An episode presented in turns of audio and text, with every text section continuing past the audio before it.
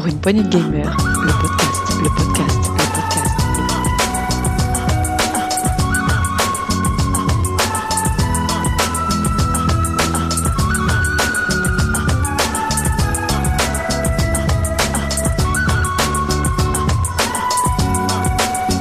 Pour une poignée de gamers, le podcast. Bonjour à tous et bienvenue pour ce test estival. Aujourd'hui, nous allons tester un jeu à la fois pour les grands et pour les plus jeunes, qui plaira à la fois aux papas, aux mamans et ouais, peut-être à leurs enfants. C'est le dernier né de la série Professeur Layton. C'est que ça s'appelle Catriel et la conspiration de millionnaire, version Deluxe sur Switch. Et pour ce test, j'ai Red qui est avec nous. Salut Red. Salut, ça va? Bien toi? Bah ça va super. Bon, il fait un petit peu chaud là, dans le Libournais. Oh ça va, hein. franchement on a les volets fermés, on est barricadé, et la clim. Tu sors que la nuit quoi. Ouais c'est ça. Bon, en parlant d'animal nocturne, nous avons Setzer. Salut Setzer, tu vas bien? Salut, ça va très bien. Donc, Tu seras là aussi pour nous accompagner puisque toi tu l'as fait aussi ce jeu. Euh, oui, et j'ai fait aussi le, j'ai fait le dernier. J'ai fait là. Alors attends, on appelle ça comment? Une, une hexalogie. J'ai fait aussi les, les six premiers sur euh, sur DS 3DS, et je pense que ça peut être intéressant de, de comparer. Très bien. Et il y a aussi euh, une fan de cette série, c'est Béné. Salut Béné. Toi aussi tu l'as fait et tu vas nous en parler aussi euh, J'ai avec. tous euh, fait aussi sur DS, 3DS. voilà. Donc il n'y a que moi qui n'en ai fait aucun. Euh, avant de se lancer dans le test, Red, je te propose d'écouter un petit trailer. Je suis Catrielle Letton, la fille du célèbre professeur Letton, ou, comme les londoniens se plaisent à m'appeler, Mademoiselle Letton, Lady Mystère. Personne ne nous appelle comme ça. Dieu J'ai spécialement demandé le professeur Layton. Je résoudrai cette affaire à la place de mon père. Je pense que quelque chose est plus important que la découverte du coupable. Vous êtes complètement folle des festivals, Marilyn sort. Comment avez-vous? Nom d'un chien, elle a raison Deux victimes tuées dans les mêmes circonstances que la légende. Coïncidence? Non, ça ne me paraît pas possible. La réalité dépasse la fiction. Voilà pour ce petit trailer. Donc euh, je te laisse la parole, euh, Red. À toi de nous faire découvrir ce jeu. Alors donc le jeu que nous allons tester c'est l'aventure Layton 4 et la conspiration des millionnaires, euh, édition de luxe. Donc un il est titre assez court, c'est bien, ouais. Ouais, c'est- très court, hein, c'est le, le style japonais. il est sorti originellement sur smartphone et 3DS en 2017 et il est sorti très récemment en édition Deluxe sur Nintendo Switch le 8 novembre 2019. Et donc c'est un jeu toujours euh, édité et développé par Level 5, ceux qui ont fait tous les jeux de la série. Et comment ça fonctionne? Alors, je connais pas du tout moi cette licence. Tu peux m'expliquer un petit peu comment ça marche, le gameplay, enfin le, le système de jeu? L'aventure Layton, du coup, c'est un professeur Layton euh, parfaitement classique comme toute la série. Donc, euh, c'est une, c'est un jeu point and click à la base, hein, où, on doit se balader et aussi avec une partie énigme. où Nous devons justement résoudre ces énigmes. Et du coup, le scénario prend normalement beaucoup de place dans le jeu. Pour la partie point and click, du coup, c'est un décor dessiné, euh, voilà, avec des, personnages, euh, avec des sprites en 3D et aussi des énigmes euh, proposées par des personnages ou des énigmes cachées. Et ensuite, la partie énigmes, nous avons 200 énigmes environ. Voilà. Après, c'est des énigmes plus ou moins compliquées et avec une minorité qui est obligatoire. Mais voilà, c'est en général de bons casse-tête euh, qui euh, mêlent logique, euh, calcul, déduction ou du visuel. Bien, les professeurs Layton, ça se suit euh, Il faut le faire. faut commencer par le premier ou on peut prendre les professeurs Layton un peu, un peu comme ça, piocher au hasard? En soi, je pense qu'on peut prendre n'importe quel professeur Layton. J'en ai pas joué à énormément, mais euh, sinon, je, voilà, il y a une chronologie évidemment des, des événements, mais c'est pas non plus obligé de jouer à- à- au premier vraiment pour connaître, pour euh, débuter la série. Euh, on peut débuter par le dernier, ça suffit amplement. Les, les différents épisodes en fait sont vaguement reliés entre eux parce qu'il y a des persos récurrents, il y a un petit fil rouge sur certains persos mystères qui reviennent, mais comme Enfin, je pense que Ben dira la même chose que moi. Très clairement, le scénario, c'est vraiment pas le point fort du jeu. Le, but, c'est vraiment des énigmes, des énigmes, des énigmes euh, à l'appel. Et le scénario, il est généralement complètement, euh, je sais pas moi, euh, au- mieux farfelu, au, pire complètement barré.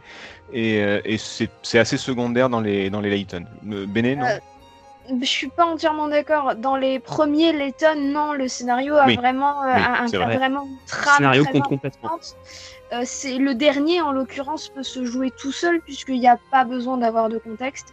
pour les trois premiers, les trois premiers se suivent, ils font vraiment une trilogie. Vrai. 4 et 5 un peu moins. Le dernier où on voit le professeur Layton, parce que je pense que Red en parlera, mais il n'est pas présent dans celui-là, euh, lie un peu tous les jeux.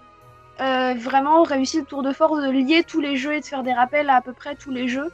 Sinon, euh, sinon le dernier quatrième se joue indépendamment sans problème. Les autres, ce sera peut-être un poil plus difficile d'y entrer si on n'a pas joué au, au moins aux deux premiers.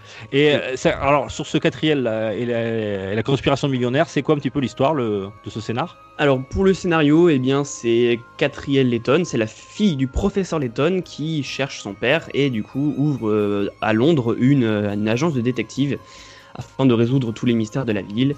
Et du coup elle se retrouve mêlée à des affaires euh, avec les sept dragons euh, ou la conspiration des millionnaires, qui est en fait un regroupement de, de- gens très influents et riches de Londres qui ont fait grandir euh, la ville et donc elle devra résoudre leurs problèmes. Malheureusement, pour moi, je trouve que bah, ce scénario, moi je trouve qu'il est comme Bene, qu'il est quand même assez, assez, assez présent dans la, dans la série, que le scénario est vraiment assez important. Et euh, là, dans celui-là, je j'étais un petit, un petit peu déçu. J'ai pas retrouvé cette même magie du scénario comme euh, dans les premiers Professeur Layton, comme l'étrange village ou euh, la boîte de Pandore. Et donc voilà, j'étais assez déçu. Il y avait au- presque aucun fil rouge. C'était en fait des affaires totalement séparées. Il y en a une douzaine, je final, crois, le- c'est ça Il y a Ouais, 12 c'est ça, affaires. 12 ouais. 12 affaires. Voilà, c'est- Au lieu d'une grosse affaire, il y en a 12 là. C'est ça. C'est ça dans les premiers Professeurs Layton, ou dans- en, en tout cas dans les autres de la série, c'était une grande affaire avec plusieurs mystères à résoudre pour euh, ainsi lier tous les éléments. Et là, il n'y a aucun fil rouge, et c'est 12 affaires très indépendantes où il faut juste aider les, les 7 dragons ou, la- ou les, les membres de la conspiration des millionnaires. Elles sont tellement indépendantes que il me semble qu'à un moment on a le choix de faire trois affaires euh, dans l'ordre qu'on veut. Ouais. Oui, c'est exactement ça. Que, du coup, enfin, ça rend. euh, Alors, euh, en termes de gameplay, les affaires et l'aventure telle que se présentait dans les premiers ne se présentent pas de la même façon en termes de gameplay non plus. Les, les affaires, en fait, sont affichées sur le tableau euh, de Catriel dans son, dans son agence de détective, et ça va être au joueur de sélectionner quelle affaire il a envie de résoudre. Des fois, tu n'as accès qu'à une affaire, puis à la suivante, etc. Et il y a un moment dans le jeu où on a accès à plusieurs affaires d'un coup, et ça va être au joueur de déterminer l'ordre dans lequel il a envie de le faire. Alors que jusqu'à présent, dans les autres aventures Layton, on suivait le professeur Layton. Alors, d'une certaine façon, le cheminement était extrêmement linéaire, mais étant donné qu'il était extrêmement scénarisé, on voyait pas trop la linéarité du truc. Il n'y avait pas de temps mort, il y avait du bon rythme, c'était c'était bien fait. Voilà. C'est ça, c'était la force des professeurs Layton. Alors expliquez-moi, moi qui connais pas du tout, euh, sur la partie des and click, comment ça se passe? La partie point and click donc se présente euh, en fait on a un décor euh, totalement dessiné donc ça c'est assez joli. On se balade euh, sur différents tableaux et en fait on doit pour avancer parler à des personnages qui ont leur sprite en 3D et donc ils vont nous, donner des énigmes pour avancer, nous donner des éléments pour essayer de résoudre l'affaire. C'est parfaitement classique, c'est parfaitement comme les autres professeurs Layton. Vas-y, Vas-y, pardon, Béné, vas-y. Je disais, il y a une dimension recherche aussi, puisqu'à chaque tableau, il y a un certain nombre de pièces SOS qui sont cachées dans le décor. Ça va être au joueur de les trouver en pointant certains détails, etc. Et ces pièces Oui. SOS vont permettre de servir, euh, donner un indice euh, supplément, d'avoir un indice en fait quand on résout les énigmes. Il peut y avoir aussi des, des énigmes cachées dans le décor. Tu vois un truc un petit peu louche, genre je sais pas moi, une, tu vois une cathédrale avec euh, ou un bâtiment avec une grande horloge. Bah tu cliques sur l'horloge, tu peux avoir euh, une énigme cachée ou une pièce SOS. Et généralement les énigmes cachées sont plus costauds. Après, il faut quand même être habitué au, au professeur Layton dans le sens où tout est prétexte à une énigme. C'est-à-dire que euh, tu, tu vas avoir des scènes complètement bizarres où tu poursuis un voleur. Tu vas avoir une, euh, tu vas avoir une personne, tu lui dis mais où est-ce qu'il est passé? Elle, elle te dit Hmm, ça me rappelle cette énigme de l'année dernière et je vais, je vais vous l'expliquer. Si vous arrivez à la résoudre, je vous dis où il est passé. Et du coup, euh, enfin voilà, tout est prétexte à énigme, peu importe ce que tu fais quoi. C'est un petit peu bizarre au début, mais, euh, mais après quand on s'y fait, c'est bah, c'est limite logique. C'est Ouais, c'est du c'est- Layton. C'est exactement pareil dans celui-là, tu te fais poursuivre par un boulet qui, qui, qui va bientôt t'écraser, bah c'est une énigme en fait. ça rappelle une énigme à quatrième, c'est un peu. C'est voilà. fait- c'est fait de toute façon à ce que ça passe très très bien. C'est-à-dire que ok, ça va dérouter les, les joueurs qui connaissent pas et qui vont commencer à y jouer, donc ça va la dé- les dérouter pendant une demi-heure, le temps qu'ils s'habituent. Mais au final, c'est totalement logique et on en vient à se poser la question au fil des, des- des dialogues et des, scènes, euh, à quel moment va sortir l'énigme en fait? C'est-à-dire que euh, chaque, chaque conversation amène euh, amène euh, plus ou moins une énigme au, au début ou à la fin de la conversation, quoi. Oui, il y a Voilà, des énigmes, il y a voir des énigmes partout. au milieu, voir, enfin voilà. Euh, dans, les, dans les premiers, il y avait ce personnage qui était l'acolyte de, de Layton, j'ai complètement oublié son nom, euh, la casquette Euh, bleue. Luc. Ah voilà, merci, Luc, qui avait la capacité de parler aux animaux et du coup, vous pouviez interagir avec un chat, un chien, il parlait au chat, au chien et le chat vous filait une énigme. Parce qu'il faut savoir que les animaux sont pleins d'énigmes. hein. C'est, euh, ça, on le sait pas, Ouais. mais c'est, Tous les habitants d'Angleterre, tous les habitants d'Angleterre adorent les énigmes dans ce jeu, donc euh, ils ont que ça. ils font que ça leur journée. Ils ont Ouais, c'est, vrai qu'on, retrouve ça dans 4IL, oui, carrément. Et, Ouais. et- et alors, les énigmes, justement, parlons-en. Euh, ça, ça c'est quel est le niveau? C'est quel genre d'énigme Ça s'adresse à, à qui? Euh, Est-ce qu'il faut être adulte? C'est plutôt pour les euh, enfants Euh, Quel est le niveau? Quel genre Alors, ben, les énigmes, ça mélange beaucoup de types de casse-tête, comme euh, le- de la logique, du calcul, de la déduction, même euh, du visuel. Et donc, certains, certaines énigmes peuvent être un labyrinthe, d'autres euh, des énigmes avec un énoncé qui est très important pour, euh, pour, ces- pour euh, un type d'énigme. D'autres, ça peut être juste du visuel, comme par exemple replacer des, euh, des circuits dans une puce électronique, etc. Tu, tu vas avoir des énigmes assez classiques du genre, euh, euh, t'as, t'as des allumettes qui ont, qui ont qui, plusieurs allumettes qui forment euh, une, une silhouette et il faut déplacer des allumettes pour avoir une autre silhouette par exemple ou des calculs. Oui, c'est ça. Tu vas, tu vas avoir des euh, Monsieur joue au golf et il faut qu'en trois mouvements il arrive à mettre la balle. Donc euh, comment est-ce qu'il va, euh, où est-ce qu'il va tirer Une souris Ah, qui doit sortir d'un labyrinthe, etc., etc. C'est des, ça, des énigmes t'as assez. aussi. Tu as aussi des choses dans genre tu dois te déplacer dans une rue et éviter les, les, les lampadaires ou les flics qui regardent et donc quel est le chemin que tu vas faire sachant que à Et chaque tour machin se déplace d'une case etc. Beaucoup de labyrinthes. ouais. Ça, ça fait un peu des énigmes Ouais, de, ça, de, il- de magazines pour jeunes, mais à un niveau plus, plus élevé. Tu vois, c'est un peu ce que tu as dans Picsou Magazine, mais niveau euh, plus élevé. Donc, tu as, des énigmes genre mathématiques. Est-ce Voilà. que tu as des énigmes littéraires, par exemple euh, Alors oui parce Oui, qu'il y a des énigmes où il va falloir faire très attention aux mots qui sont employés. D'accord. T'as typiquement le, type d'énigme, euh, le type d'énigme, euh, Monsieur A a un canard, euh, le canard est allé dans le jardin de Monsieur B pour pondre un œuf. À qui appartient l'œuf?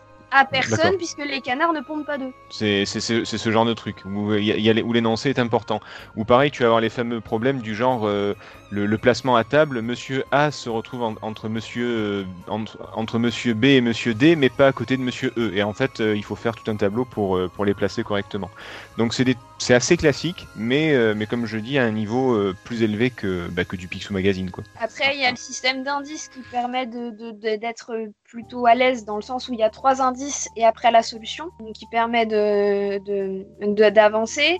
Il y a un ça. système. Alors sur DS, sur oui Switch, pardon, je ne sais pas, mais sur DS, il y avait un mode euh, note où en fait euh, l'image de l'énigme se voilait, on la voyait encore en transparence, et avec un crayon, avec le, le stylet de la, de la 3DS, on pouvait prendre des notes en fait, bah, de façon à tester des choses, parce que ce qu'il faut savoir, c'est que chaque énigme rapporte un certain nombre de points, et que si vous ratez à résoudre l'énigme, votre nombre de points diminue. Une Ouais, énigme qui vaut pics 100 à- points, si tu l'as réussi du premier coup, tu gagnes les 100 points, si tu l'as réussi du deuxième coup, bah, tu vas gagner que 60 points. Je dis n'importe quoi parce que j'ai plus les ratios en tête, Oui. mais... euh, Ah, Alors attention, c'est- pas très important pour le jeu en lui-même. Pour le, pour le- le- ça va pas, euh, ça va pas euh, léser euh, le, au niveau du scénario ou, ou quoi que ce soit. Par contre, il y a des éléments débloquables à la fin qui sont assez sympas et, ce serait dommage de les rater en fait. Donc, il vaut mieux Mm. résoudre les énigmes euh, euh, au mieux pour gagner le plus Alors, de points de, de Picara possible. Sachant qu'il y a un minimum de points à gagner et qu'on tombe jamais à zéro. Alors, Et- du coup, pour répondre à tu oui. peux rester bloqué sur une, une énigme? Par exemple, si, si tu n'arrives pas à résoudre une énigme, tu peux Oui. rester bloqué ou? Euh, tu peux rester Oui. bloqué, sauf qu'il y a le, il y a, il y a pas un mode réponse dans celui-là? Alors, tu peux rester Euh, bloqué sur une énigme, mais la- alors il faut savoir que la plupart des énigmes sont euh, facultatives. Celles qui sont vraiment pour le scénario, généralement, Il y a vraiment une elles- minorité obligatoire. Une Voilà, elles- minorité obligatoire. Elles- mais elles sont faisables. Elles tu, peux- tu, tu restes rarement bloqué dessus, et tu peux avoir trois indices, et, euh, et après la- le dernier indice, le quatrième, c'est limite la solution en fait. Donc tu, tu restes rarement bloqué. Par contre, les facultatives, tu peux les abandonner et les reprendre plus tard dans un menu qui te les propose toutes. Toutes les énigmes croisées, elles sont répertoriées, et tu peux les refaire après. Voilà. et Donc, si tu es en manque d'énigmes, il y a le mode téléchargement où tu peux en télécharger, enfin sur 3DS du coup, où tu peux télécharger, où tu pouvais toutes les semaines, ou je sais plus tous les mois, ou je ne sais Toutes plus, semaines, télécharger semaines, un, un certain nombre d'énigmes, etc. Et c'est exactement pareil sur Nintendo Switch. Alors déjà pour répondre à ce que tu avais dit avant, oui, il y a le mode note sur Nintendo Switch et du coup pendant un an à partir de la sortie du jeu, donc c'est jusqu'au 8 novembre 2020, il y a une énigme euh, inédite par jour euh, qu'on peut c'est cool, télécharger sur le. Ouais, ça. C'est cool, ça- cool d'avoir gardé le principe, ouais. Ouais. Et c'est beau. Voilà, donc Est-ce que c'est beau esthétiquement? Esthétiquement, ouais, franchement, c'est les- alors, l- la nouveauté du jeu, c'est que les, les sprites des personnages sont en 3D, euh, donc du coup, ça, ça aurait pu donner moins de, de personnalité aux, aux personnages, enfin comment dire, qu'ils auraient eu moins de moins d'émotions dessinées. Mais finalement, ça donne un visuel assez unique dans la série.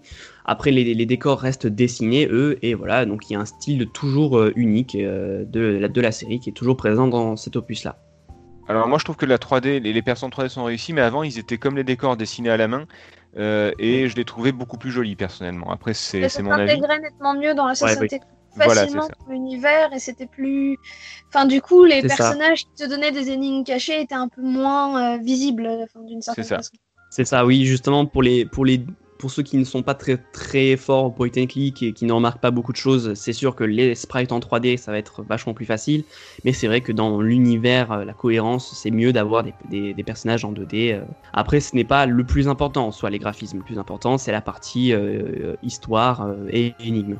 Alors, juste pour, vu que tu connais pas la série, je te le dis, c'est quand même une époque, c'est de la, c'est de l'Angleterre, ouais, je vais pas dire victorienne, mais c'est quand même quelque chose d'assez, ouais, Ouais, oui, c'est si c'est victorien, oui, un petit peu quoi. C'est c'est presque même début euh, des années 1900 en fait. Oui, voilà, c'est des gars avec des, des chapeaux haute forme, des femmes avec des robes meringues euh, très colorées. Enfin, tu vois, c'est le, Ouais. le Londres, Londres, a- Londres 1920 quoi. Des trucs C'est très C'est à un la petit mode. peu un mélange en fait entre, euh, entre le moderne et l'ancien. euh, Oui, certains. voilà. Parce que certaines voitures sont pas de 1920 hein, dans le jeu, mais euh, clairement Oui, pas. Oui. Ah oui, non, mais il y a des appareils, même s'ils sont dans le futur. Mais, euh, mais voilà, graphiquement, en tout cas, c'est, euh, il y a toujours la patte graphique, il y a toujours cette ambiance très particulière de Layton et c'est toujours réussi. Après, voilà, le passage à la 3D, Oui. ça plaît ou ça plaît pas, mais euh, en tout cas, tout est réussi. Mais il y a aussi dans le jeu des cinématiques qui sont vraiment, vraiment vrai. super belles, qui sont en style animé, voilà, comme savent faire les japonais. Et là, évidemment, tout, tout le monde est en 2D. Hein. Et du coup, il y a aussi des doublages français qui sont très réussis. Et, voilà, donc ça, ça rajoute un peu de cachet à, à l'univers. Mais le problème, c'est qu'elles sont pas trop présentes non plus. Euh, Il y a des fois où j'ai des cinématiques de 2-3 secondes, euh, c'est cool. Mais bon, ça donne pas trop de boulot pour les, pour les doubleurs, quoi. Alors, Après, moi, je- il y a du doublage hors cinématique aussi, si ma mémoire est pas mauvaise. Euh, oui, mais vraiment pas beaucoup. C'est vraiment à la fin, à la fin des affaires. Mais c'est et c'est vraiment très rare. Mais après, quand on en a, oui, on est content. Mais sinon, ouais, c'est assez rare et c'est assez dommage. Euh, moi, alors moi, je l'ai lancé, euh, je l'ai, donc je l'ai lancé, une- on va dire 30 minutes. Euh, C'était assez joli ce que j'ai vu, le peu que j'ai vu. Euh, par contre, euh, je sais pas ce que vous en avez ressenti. Moi, c'est mon, donc c'était mon premier euh, professeur Layton que je lançais. J'ai trouvé que les, les dialogues étaient un peu niais. Euh, alors, est-ce que je vais me faire taper dessus ou c'est, euh, ça continue Ah, dans ce style-là? Non, c'est très très enfantin, hein, c'est très très. euh, oui, bien sûr. D'accord. C'est. Encore que j'ai trouvé Catriel beaucoup plus niais que euh, les précédents. Oui, oui, effectivement. C'est, ça l'est Oh, encore. parce a- que le- Avant, ça l'était un petit peu moins, ouais, c'est vrai. La, la série, euh, la série complète, on va dire, euh, où on voit euh, le professeur Layton, euh, commence euh, de façon relativement euh, euh, enfantine, on va dire, mais évolue au fil des opus pour avoir un discours qui reste accessible à tous les joueurs, et c'est ça qui est bien, mais avec quelques sous-textes quand même bien sentis. Euh, là, sur Catriel, j'ai trouvé ça simple. Mm. Je crois qu'il y a juste son, euh, je sais plus si c'est son acolyte ou si, il y en a un qui a, alors je sais plus qui puisque je l'ai fait il y a un petit moment, mais qui a, qui a un humour très british, un petit peu pince sans rire, qui va lancer quelques vannes comme ça, mais c'est vrai que globalement, euh, ouais, ça reste très enfantin. Je, je- de manière générale, enfin, je pense que Red va revenir dessus. Cet épisode par rapport aux autres, il est quand même beaucoup plus euh, grand public, on va dire.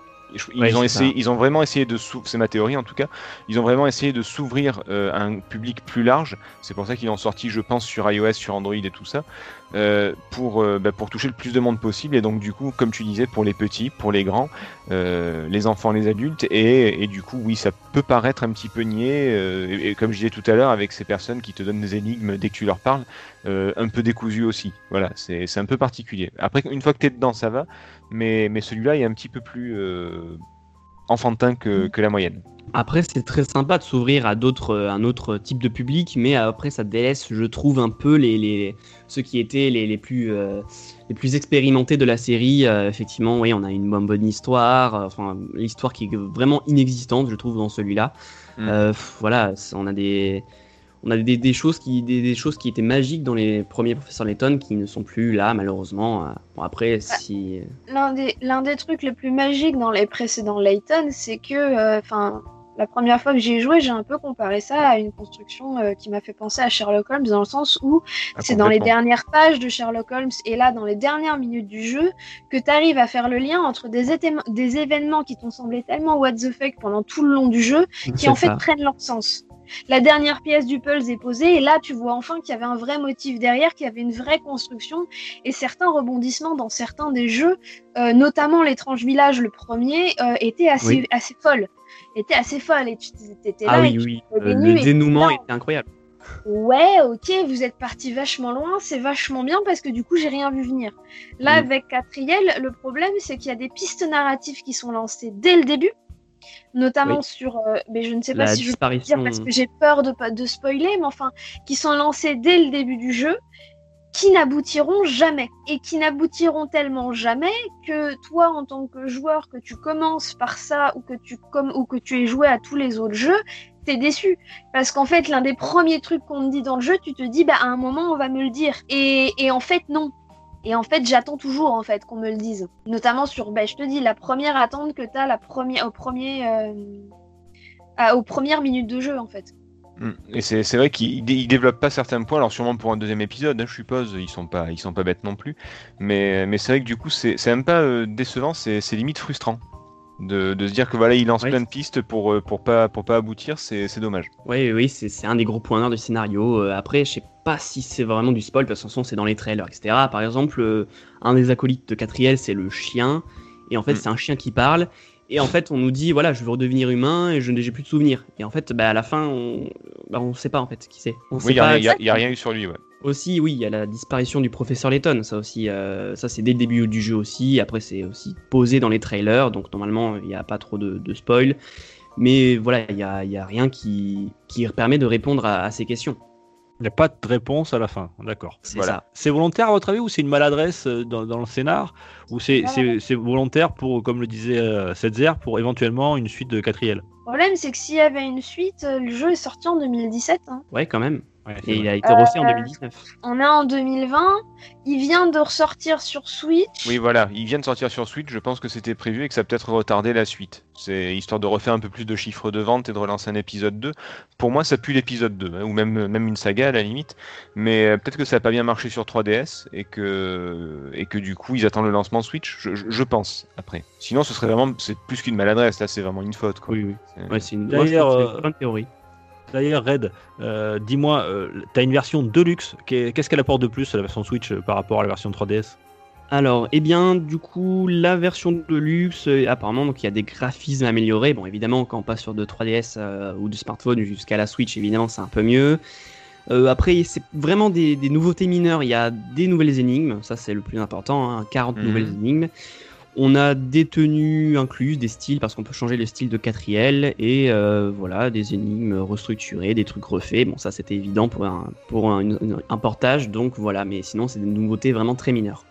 D'accord. Alors, si je peux me permettre juste de rajouter un truc, parce qu'on a dit tout à l'heure qu'il y avait une énigme par jour depuis la sortie de la, de la version Switch jusqu'à bah, pendant un an, quoi.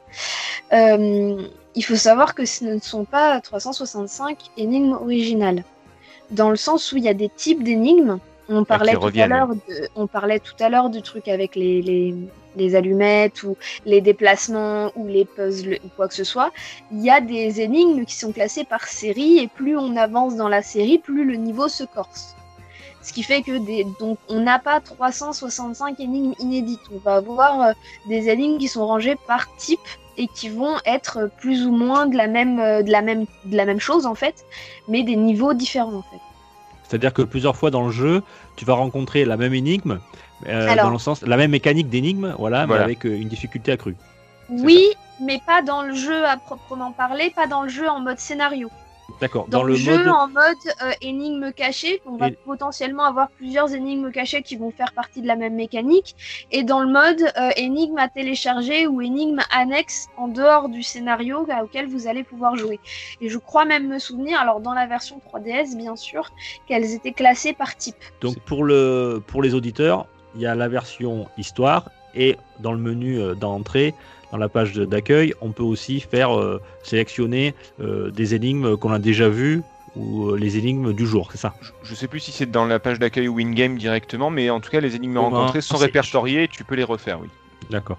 Oui, c'est ça, on a un carnet d'énigmes et en fait, on, ouais, c'est ça. On peut, on peut retrouver tous les énigmes et laisser des énigmes en suspens afin de les refaire plus tard. Et musicalement, ce jeu, est-ce que ça envoie du steak? C'est quoi? C'est du hard rock C'est quoi le style? Ouais, du, du gros heavy Alors, metal, ouais. Bon, ouais, c'est ça, du bon heavy metal, non. c'est un style, euh, je sais pas, je pense, je dirais orchestral, c'est ça, euh, voilà, euh, plus très classique en soi. Mais euh, la musique, c'est c'est très discret dans ce jeu. hein. En soi, à, à part sur le menu, on va pas trop l'entendre. euh, et voilà, c'est pas, c'est comme les graphismes, c'est pas le plus gros plus du jeu.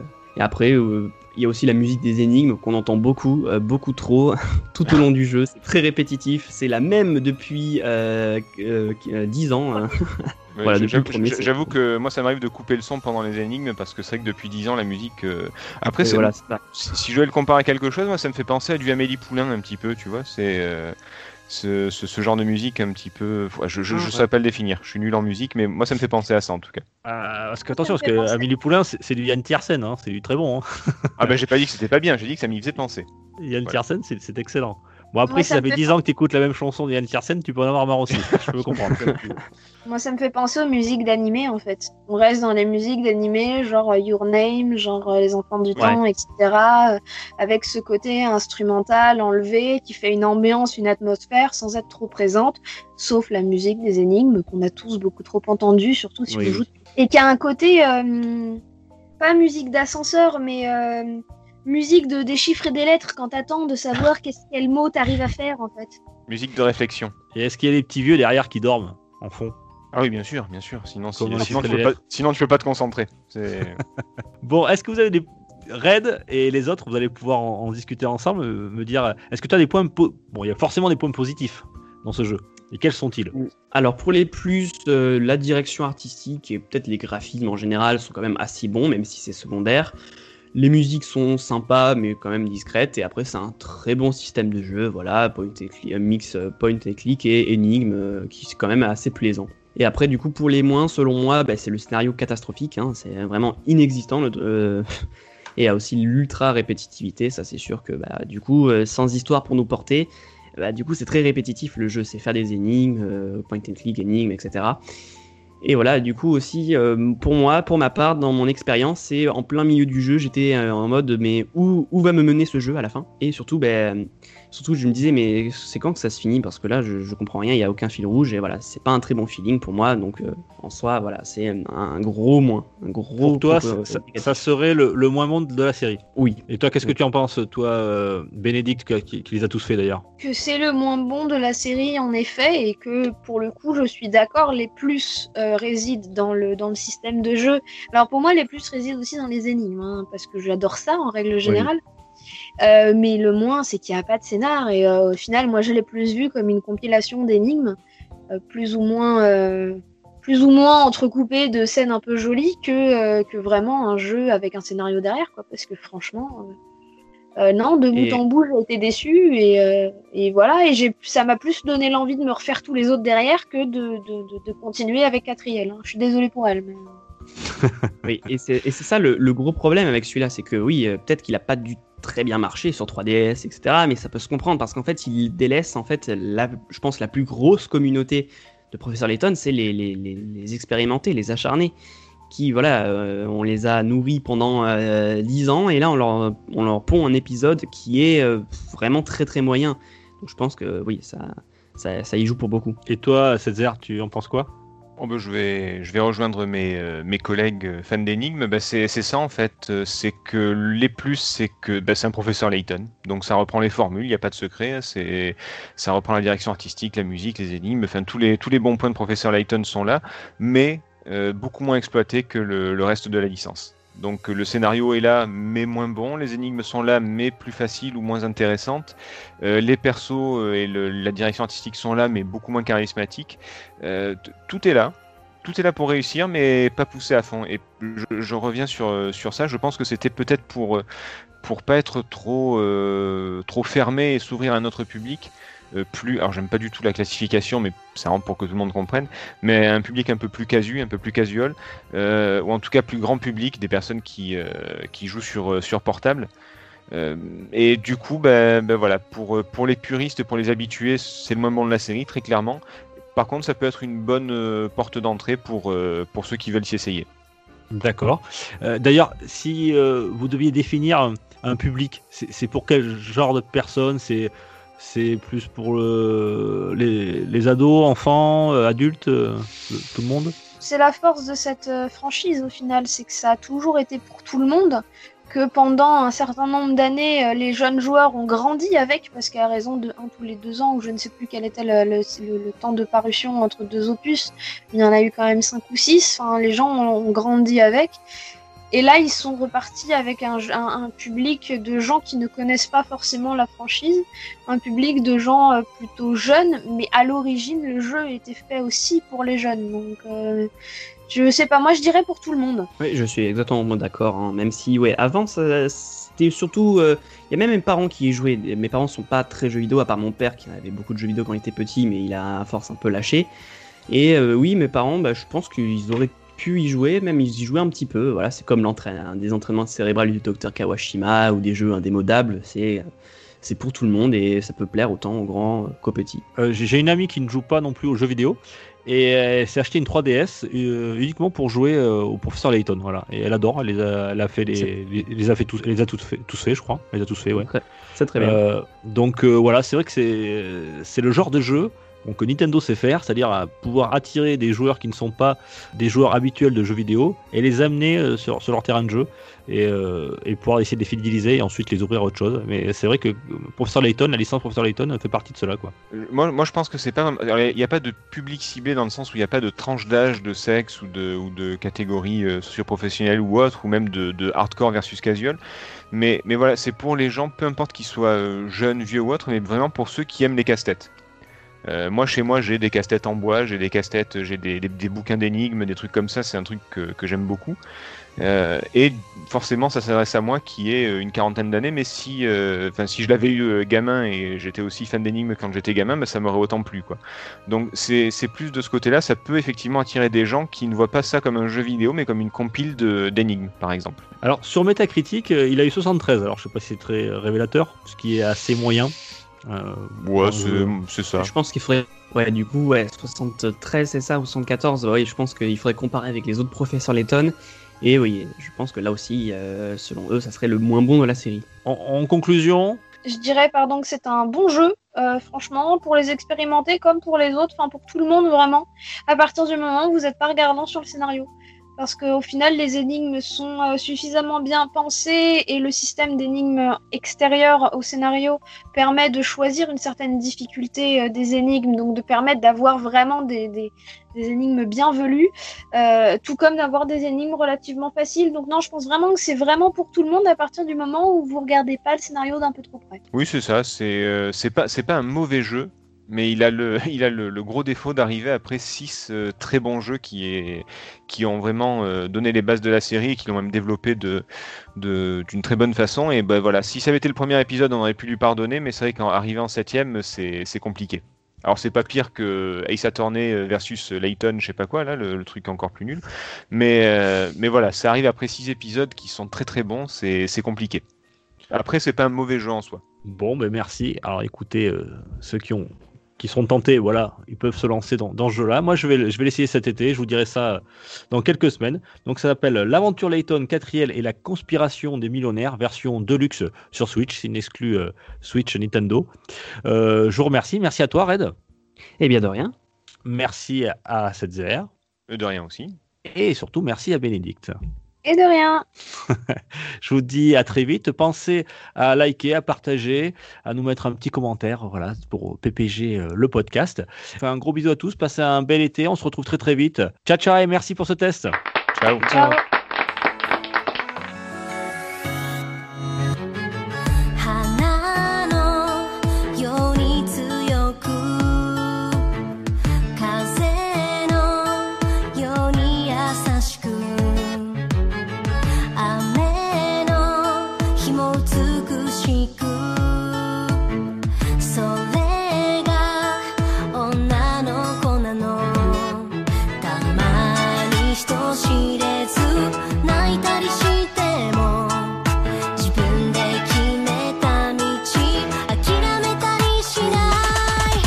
I'm gone.